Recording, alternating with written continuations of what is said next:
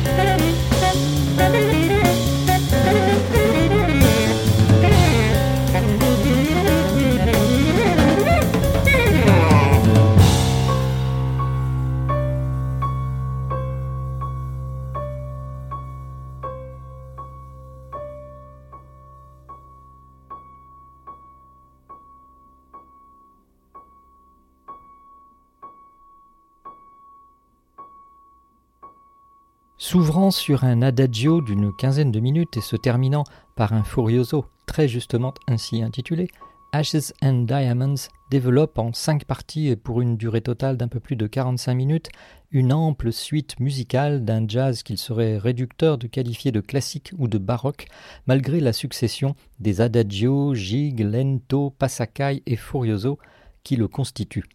Cinéphile, comme il l'avait déjà démontré dans son duo formé avec Caroline Davis et baptisé Persona, inspiré par le cinéaste suédois Ingmar Bergman, Ashes and Diamonds est lui un hommage personnel au film éponyme d'André Vajda, sorti en 1958. C'est aussi, quant au propos de sa musique, une façon de tracer un genre de tableau-carte sur quoi rendre à la fois visible et audible le positif et le négatif qui peuvent naître du chaos jusque dans notre quotidien le plus immédiat, comme ce fut le cas lors de la pandémie de coronavirus, au cours de laquelle ce projet musical a été imaginé. Les moments et nuances, les différents mouvements de cette musique, évoluant entre un jazz dit moderne et certaines formes d'un classique contemporain, se succèdent au long de l'album, comme ici dans le mouvement intitulé Pasakai.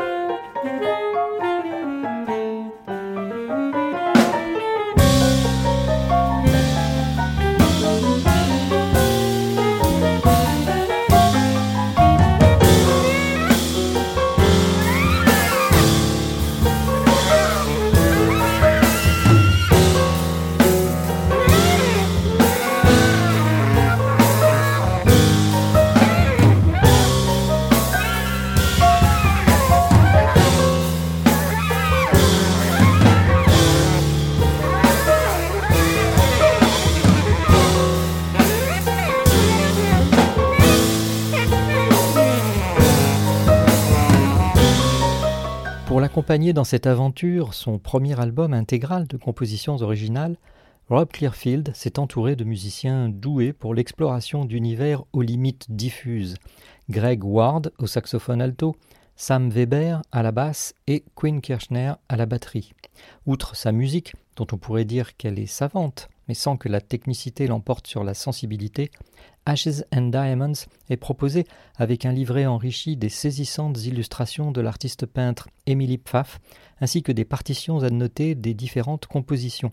Il est bien sûr conseillé de se procurer l'album, sorti sur le label Ears and Eyes Records, mais il est aussi très chaleureusement recommandé de se procurer des places pour assister aux deux concerts de sortie française, le premier à Marseille au Club 27 ce 13 décembre et le second à Paris Oceanside le lendemain, avec l'enthousiasmant line-up suivant Olga Amelchenko au saxophone, Sam Weber à la basse, Fred Pasqua à la batterie. Ne manquez pas les occasions d'écouter la musique de Rob Clearfield, et s'il fallait encore une bonne raison de vous y encourager, voici la composition qui referme son album Ashes and Diamonds. Elle est intitulée Furioso. C'est un terme technique plutôt rare dans le jazz, même très contemporain, mais il lui va très bien tant la furie peut couver sous un apparent velours, comme la lave en fusion sous son écrin de roche. C'était Serge Mariani pour ce Jazz Spot consacré au nouvel album de Rob Clearfield, Ashes and Diamonds. Au revoir et à bientôt sur Art District Radio.